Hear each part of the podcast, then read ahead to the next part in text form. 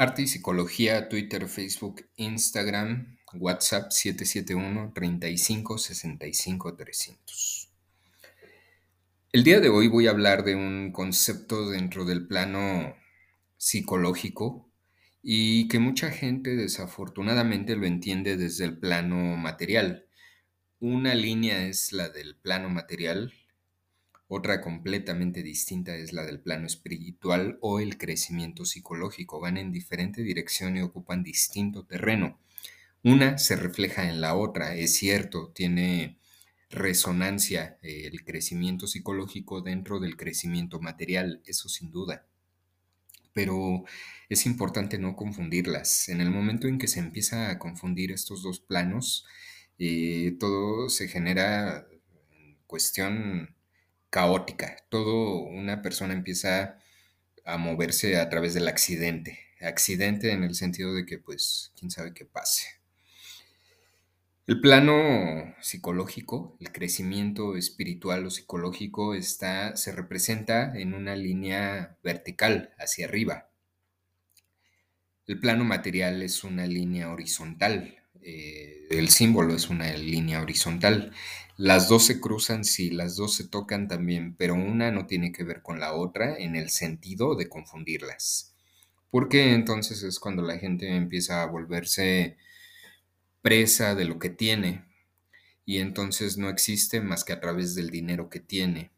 Y lo mismo el que no tiene, entonces se siente menos y empieza a ver esta asociación extraña de mentes mm, débiles, de mentes comunes, eh, aquellos que se creen que por lo que tienen es por lo que valen. Y esto no tiene nada que ver, justo esto es la confusión eh, que se da entre un plano y otro.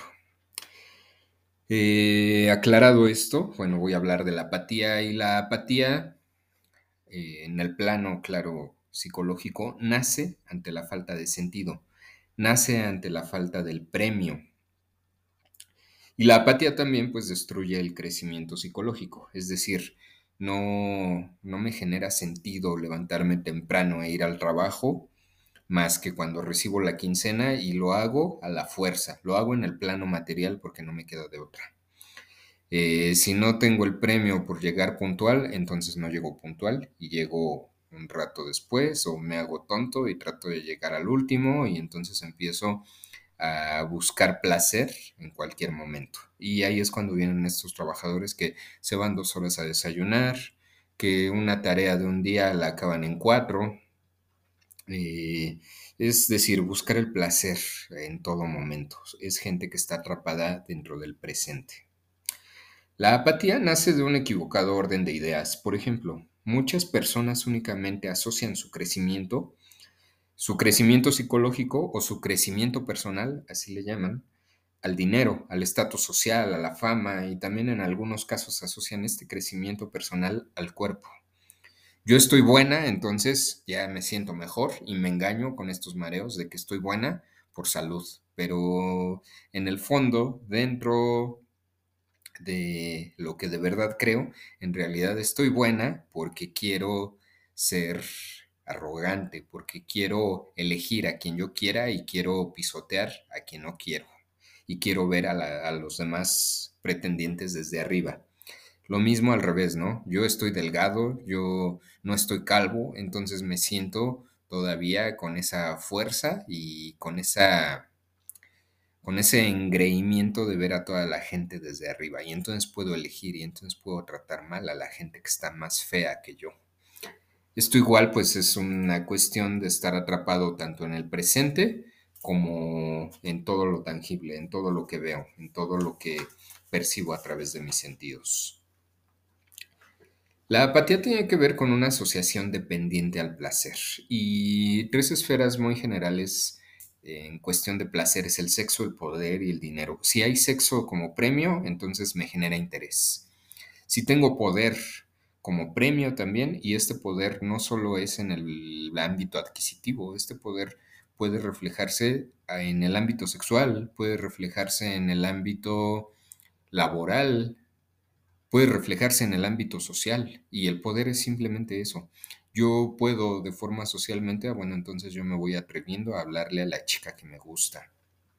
Yo eh, obtengo poder a través del dinero que tengo y entonces ahora sí voy con la frente en alto y voy con las gafas oscuras y voy con el traje de la mejor marca que pueda existir, etc. Eh, no solo es poder de dirigentes políticos, poder significa yo pude hacer esto. Y pues el dinero, el dinero está asociado también al poder y al sexo. Eh, esto genera interés. Ahora, desafortunadamente, queda más placer inmediato. Ir al psicólogo o ir y conquistar y e invitarle toda la noche en el antro a la chica que me gusta, las cervezas. Pues creo que es obvio, ¿no? Para las mentes débiles es obvio, pero para las mentes capciosas, para las mentes sutiles, también es obvio. Es increíble cómo, cómo hay tanta lógica dependiendo del lugar desde donde estés. Si eres una mente débil, pues obviamente que no te va a generar sentido eh, ir al psicólogo, por ejemplo, o no te va a generar sentido estudiarte a ti mismo, porque ir al psicólogo no es la única vía de conocerte a ti mismo, pero no lo vas a hacer. Si tienes una mente más capciosa, poco a poco va a ir perdiendo sentido el irte a emborrachar todos los viernes en la noche, el tener que ocupar el alcohol para quitarte el freno de poderle decir a la chica que te gusta que te gusta. Eh, aquí es, es, increíble, pero es cierto y es real. Así es como se mueven los seres humanos. Lamentable o afortunadamente, dependiendo también desde donde se vea. Decía yo la pregunta, ¿qué genera más sentido? ¿La conciencia o el sexo, poder y el dinero, pues para algunos será la conciencia, para otros tantos será el interés a través del sexo, del poder o del dinero. ¿Por qué la conciencia no genera interés? Pues porque no da placer, no, sobre todo la conciencia no maneja ese placer inmediato y esto genera que me dé flojera porque no obtengo el premio. La conciencia no se ve, de aquí nace la falsa interpretación en las enseñanzas, por ejemplo, en las religiones. Y me refiero a las enseñanzas, no a las instituciones. Las instituciones también manejan la enseñanza a su modo y a su conveniencia.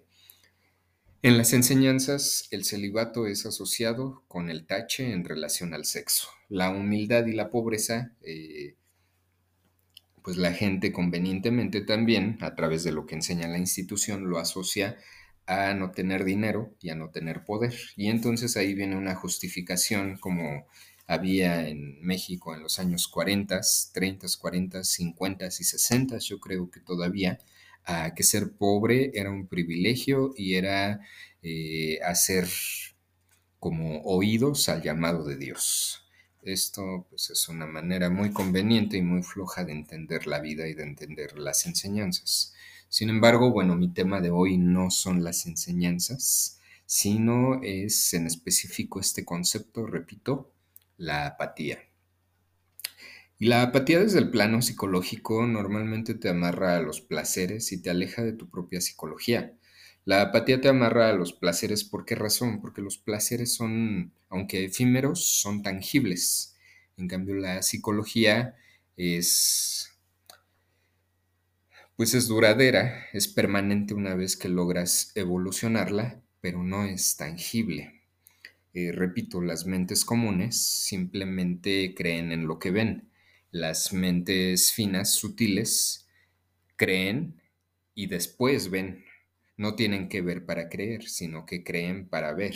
Es un término ahí, un concepto sobre todo que está amarrado no al término de creencia ciega, sino al término de creencia a través de la verificación de lo que ya encontré. Yo creo en mí, ¿por qué? Porque ya me he demostrado a mí mismo que puedo trascender en trabajos, que puedo trascender en la vida, que puedo trascender en relaciones, etc.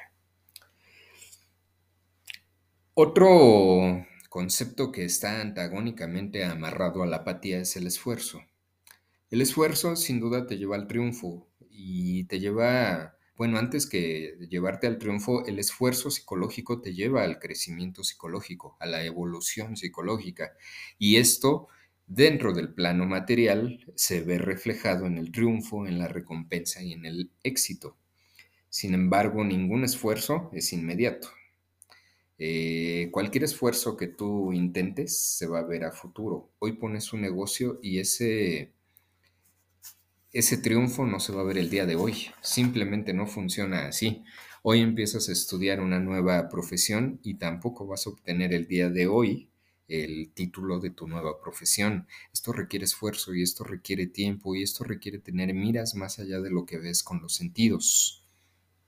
Mucha gente no está dispuesta a tener paciencia y a querer entender todo aquello que no ve. Mientras tengas una mente débil, eh, pues vas a encontrar mucha satisfacción, ya sea en las redes sociales, en el descanso, en la bebida, en el sexo, en cualquiera de estos escapes, incluido el reconocimiento eh, social. Eh, y esto te va a llevar, pues, a acrecentar ese nivel de apatía. ¿Por qué? Yo puedo levantarme a las 6 de la mañana, pero en cuanto dan las 2 de la tarde, que es mi hora de salida del trabajo, ya estoy con un pie fuera. Esto es ser apático. Y bueno, aquí mucha gente me podrá contestar una justificación dentro del plano material. ¿Cuál sería esta justificación? Pues, pues decirme lo de siempre, ¿no? No, es que las instituciones, si tú te conviertes en el que siempre es acomedido, entonces te conviertes también en el tonto del trabajo. Sí, este es otro tema. Este es un tema que tiene que ver con el plano material. Esto no, no estoy hablando de eso, estoy hablando del plano psicológico. Y es aquí cuando se hace lo mínimo necesario. Y bueno, el trabajo, el trabajo laboral es una, un reflejo, ¿no? Es un escenario donde se demuestra la apatía. Pero esta apatía se puede demostrar también en una relación de pareja, se puede demostrar con tus hijos. No tengo interés en hablar con ellos porque de todas maneras no van a aprender. Esto es apatía, esto es autojustificación. Pero en cambio, viene, vienen las visitas y de inmediato me presumo y digo que soy el mejor, que soy el padre número uno, que soy la mejor madre, que doy mi vida por mis hijos, que siempre les estoy ayudando. Es nada más a través del reconocimiento social. Sin embargo, de fondo, no existe este interés. Existe el interés porque voy a obtener el premio a través del comentario y el elogio de las visitas. Si no obtengo ese tipo de elogio, no voy a hacer nada, no me voy a mover. Eh, otro ejemplo muy común es el comer pizza y echarme unas chelas diario frente a hacer una dieta y hacer ejercicio diario. ¿Qué voy a elegir? Bueno, soy una mente débil, pues voy a elegir el comer pizza diario, comer mal, comer tacos, comer sopes, eh, comer mal en general, comer papas diario de, sabritas y no estoy, no estoy satanizando ninguno de estos alimentos, pero hacerlo diario y hacerme una costumbre, ¿por qué? Porque esto me da placer. En cambio, la dieta y el ejercicio no me van a dar resultados el día de mañana. Tengo que hacer lo mínimo pues, unos seis meses para empezar a ver resultados en mi cuerpo. Como eso es muy cansado, pues entonces prefiero el placer inmediato. Otra vez me vuelvo apático ante los esfuerzos. Una característica importante de la apatía es que se come tu vida y lamentablemente te come a ti.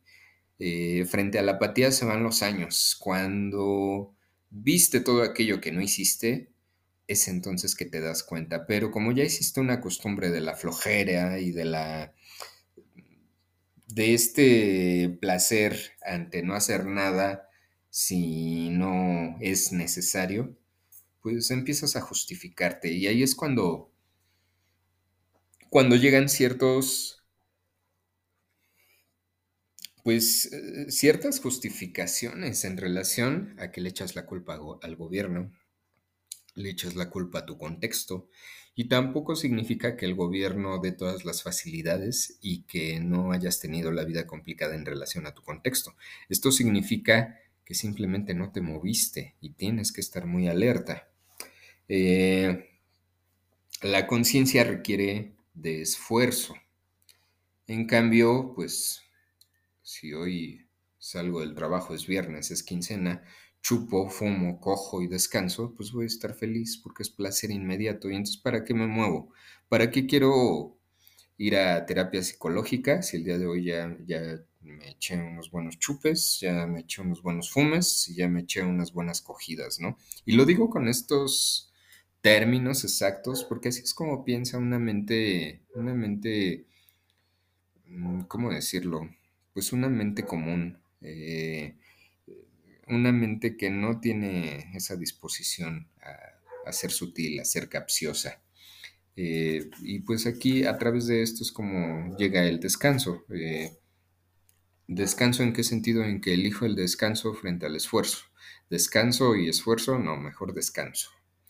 Los apáticos son los que se pasan descansando todo el día en el trabajo, o se la pasan en el celular, o se la pasan evadiendo responsabilidades. Los apáticos, como ya dije, pues se la pasan en el chupe, en la flojera, en el descanso y solamente crean muchos pretextos para estarse justificando.